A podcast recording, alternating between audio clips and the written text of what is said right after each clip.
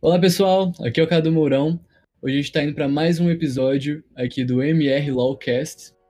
E hoje a gente vai falar sobre um tema que está muito em vigor, inclusive literalmente em vigor agora depois que foi sancionada a nova Lei Geral de Proteção de Dados, que é exatamente esse: proteção de dados e direito. Como que essas coisas se conectam e quais que são os principais pontos de atenção para quem quer, seja adequar uma empresa, seja é, entender melhor sobre a área, talvez atuar como advogado é, em caráter mais consultivo ou até litigioso em relação a isso, e falar um pouquinho também sobre alguns aspectos, até antes disso, de compreensão sobre o que, que são esses dados e o que é realmente essa importância dessa regulação e como que ela vai afetar relações jurídicas como um todo.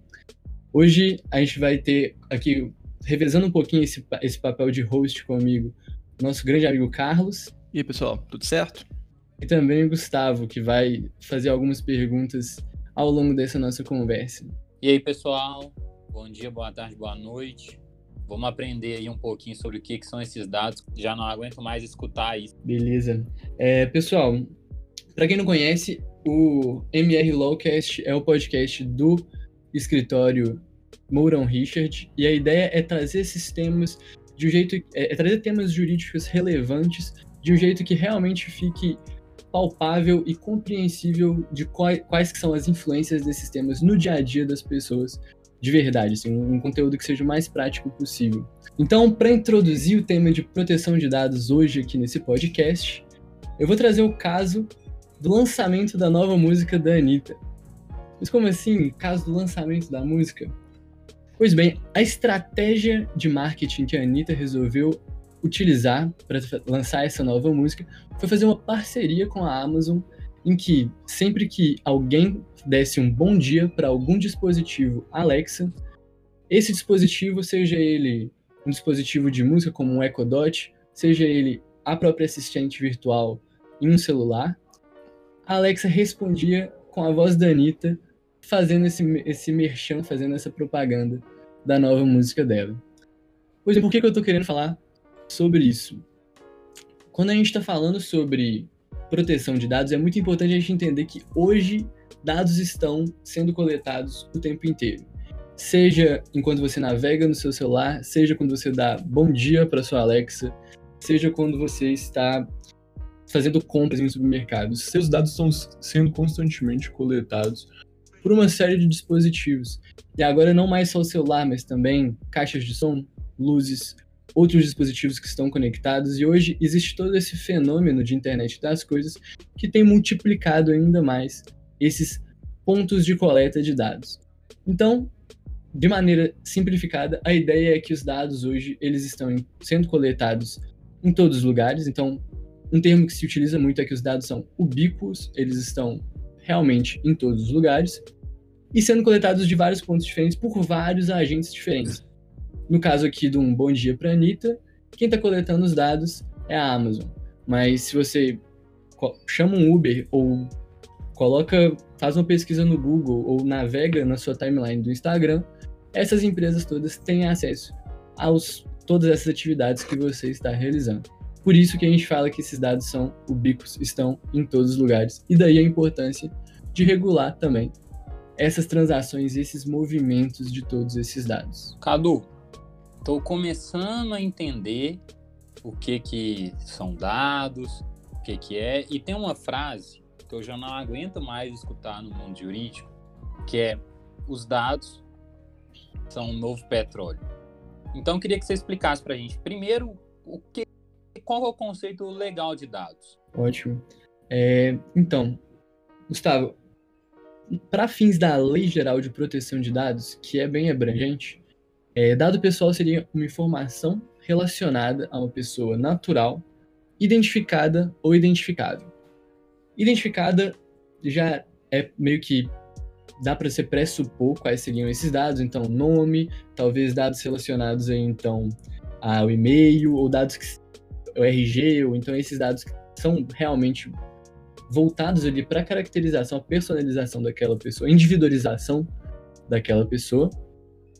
Mas aí também vem essa outra parte da, desse primeiro inciso do artigo 5 da Lei Geral de Proteção de Dados, que fala sobre informações relacionadas à pessoa natural identificável. Ou seja, se eu tenho algumas informações relacionadas a uma pessoa que não necessariamente dizem demonstram quem que é essa pessoa se elas forem analisadas isoladamente. Mas se elas forem analisadas em conjunto e poderem e dessa forma houver essa chance de identificar essa pessoa, também é um dado pessoal.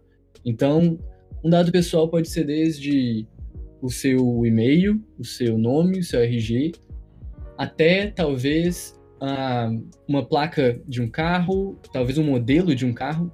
Existe até um caso bem paradigmático de uma calota de carro que era personalizada e que poderia identificar uma pessoa, que foi considerada como um dado pessoal, em um caso que envolvendo a Lei Geral de Proteção de Dados Europeia, em que uma foto foi tirada e que a pessoa pode ser reconhecida pela calota do carro. Então, assim, o conceito de dado pessoal é realmente muito amplo.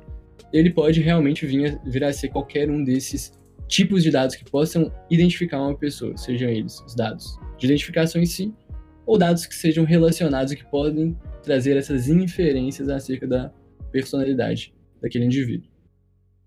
Ô Cadu, e agora eu tenho uma pergunta, porque hoje eu ouvi falar algumas vezes que os dados são o novo petróleo. O que que significa?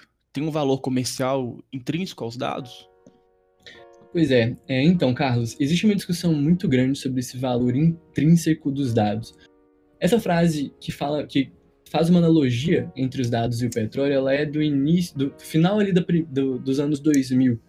É, foi feita por, ela foi cunhada por um matemático, um pouco depois daquele caso meio que paradigmático de uma grande rede varejista norte-americana que descobriu que os filhos, que, uma, que a filha mais nova de um casal estava grávida antes mesmo dela saber ou dos pais. Isso foi um caso bem paradigmático, daria para fazer um podcast inteiro conversando só sobre ele. Mas naquela época entendia-se que os dados por si só já tinham esse valor comercial, enquanto eles estavam no início desse desse, desse dessa exploração de fato daqueles dados e querendo ou não, depois desse boom de um volume cada vez maior de dados sendo coletados, foi essa afirmativa foi sendo, por assim dizer, aprimorada.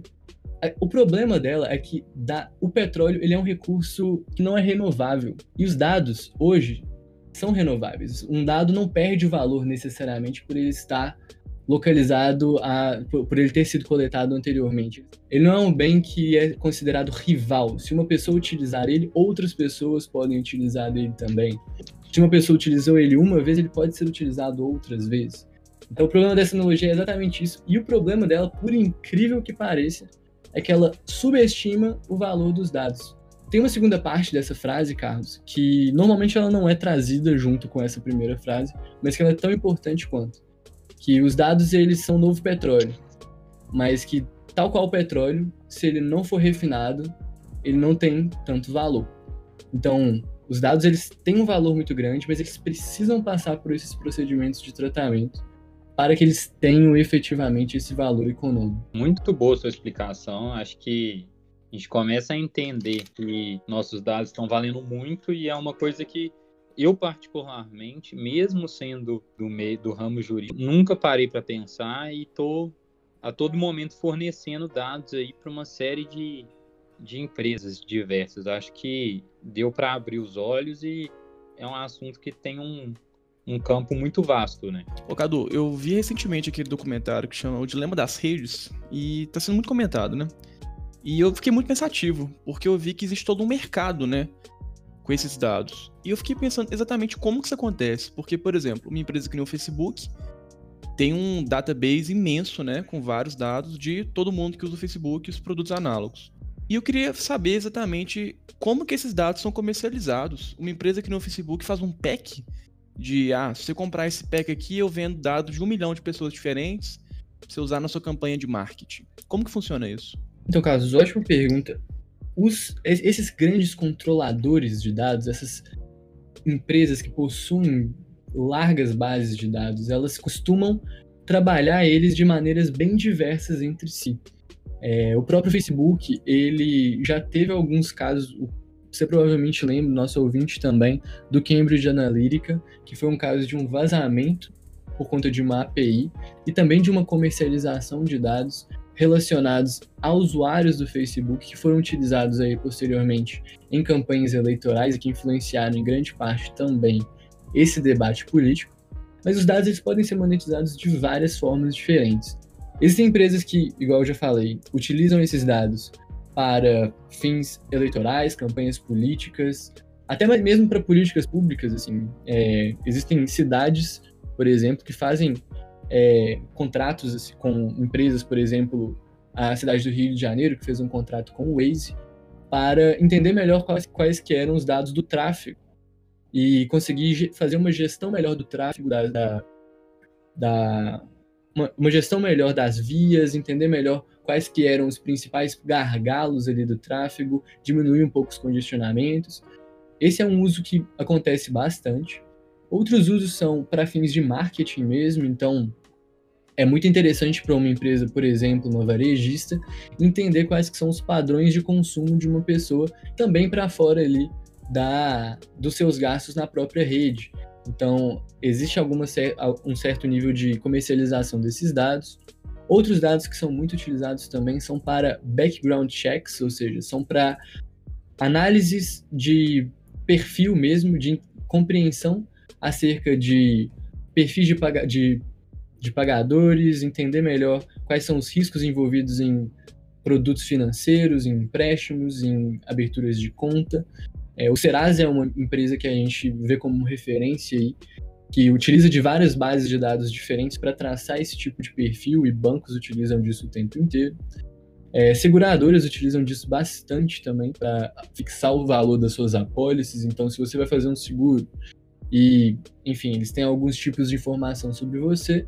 Então, o seguro pode ser ter um prêmio maior ou menor, a depender ali dos seus padrões comportamentais. Por exemplo, uma das, um dos grandes perigos, inclusive, de um compartilhamento indevido de dados é quando a gente pensa, por exemplo, em dados de saúde, que são dados extremamente sensíveis e que consultórios e hospitais têm acesso e não necessariamente têm um controle tão bom acerca do fluxo desses dados, mas se esses dados de saúde, por exemplo, chegam nas mãos de seguradoras, eles podem ser utilizados para fins de discriminação também. Então, a própria Lei Geral de Proteção de Dados ela tem esse propósito de coibir, de fato, é, usos de, uso de dados para fins de discriminação e tudo mais, mas a própria lei, por exemplo, traz um, uma base legal, ou seja, uma justificativa para o tratamento de dados, que é a avaliação de crédito. Então, existe já essa base legal, por exemplo, para ser utilizada ali,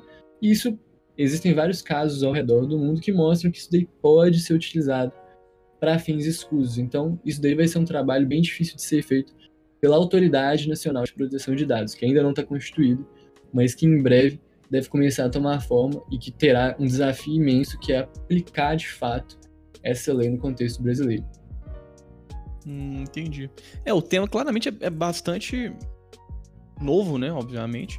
E além disso, parece que os dados têm uma aplicação quase infinita, né? Tem vários âmbitos diferentes que esses dados podem ser usados de formas diferentes e a atuação do profissional do direito em cada uma dessas áreas vai ser muito distinta, né, Cadu? É, Carlos, e existe um negócio também que é importante de frisar quando a gente fala sobre isso, é que dados não necessariamente são os dados quando a gente fala de dados, a gente não fala única e exclusivamente de big techs, dessas empresas que têm esses grandes volumes de dados, mas a gente também fala de pequenos negócios que transacionam com, enfim, com um número menor de clientes. A gente fala de pequenos negócios que têm empregados, então precisa lidar com os dados dos seus empregados. A gente fala sobre clínicas, por exemplo, que lidam com dados de poucos pacientes. E outra coisa que é importante falar também é que os dados não necessariamente são online, eles podem também ser é, arquivos físicos, todos esses, todas essas informações, sejam elas online ou offline, estão sujeitas à nova lei geral de proteção de dados. E essa adequação a essa lei, aos princípios, às bases legais, essa criação de, é, de estruturas ali para conter vazamentos, e todas essas esses negócios, sejam eles maiores ou menores, eles têm que ter uma preocupação maior agora com essas informações que eles essas informações que são tratadas por eles. É importante se adequar às bases legais, entender quais são os princípios dos tratamentos, entender melhor quais que seriam os planos de resposta a incidentes e remediação de danos também, se for o caso, por exemplo, de um vazamento. Então, todos esses aspectos eles devem ser observados e hoje não é só o Facebook que tem que se preocupar com isso, mas todos esses pequenos empreendedores também que lidam de uma forma ou de outra com dados, sejam eles seus clientes, empregados, parceiros de negócio, fornecedores, ou mesmo qualquer outro tipo de contato de relação jurídica que envolva esse tratamento de dados. É, pelo jeito eu acho que é um tema que ainda vai dar muito pano para a manga e que vai aparecer novamente aqui no nosso Lawcast, né? Porque, caso o ouvinte não saiba, o Cadu ele se especializou nessa área de atuação de direito e tecnologia e interface do direito com os dados, né? E ele vai ser o nosso guru de tanto lei geral de proteção de dados quanto demais assuntos correlatos. Então, caso tenha alguma dúvida ou você queira só saber mais sobre o assunto, entre em contato com a gente. Pode ser tanto por e-mail quanto pelo Instagram, falando se você quer ouvir mais sobre LGPD, que o Cadu fale sobre alguma coisa específica. Eu acho que é isso, né, Cadu? Podemos caminhar para encerrar. É isso, gente. Muito obrigado pelo, pela conversa de hoje. Muito obrigado aos nossos ouvintes por mais esse, por mais essa audiência, mais essa atenção. A gente realmente faz isso com muito carinho para trazer informação de qualidade que seja aplicável no dia a dia das pessoas mesmo. E estamos sempre, estamos sempre abertos a sugestões, né? Então fiquem à vontade para entrar em contato com a gente.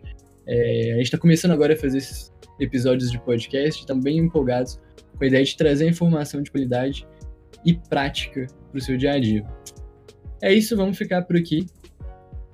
Boa noite, bom dia, boa tarde, dependendo aí da hora que você está escutando a gente. E é isso, até logo. Valeu, pessoal. E o Gustavo me passou uma procuração aqui, eu tô dando tchau por ele também. Tchau pra vocês.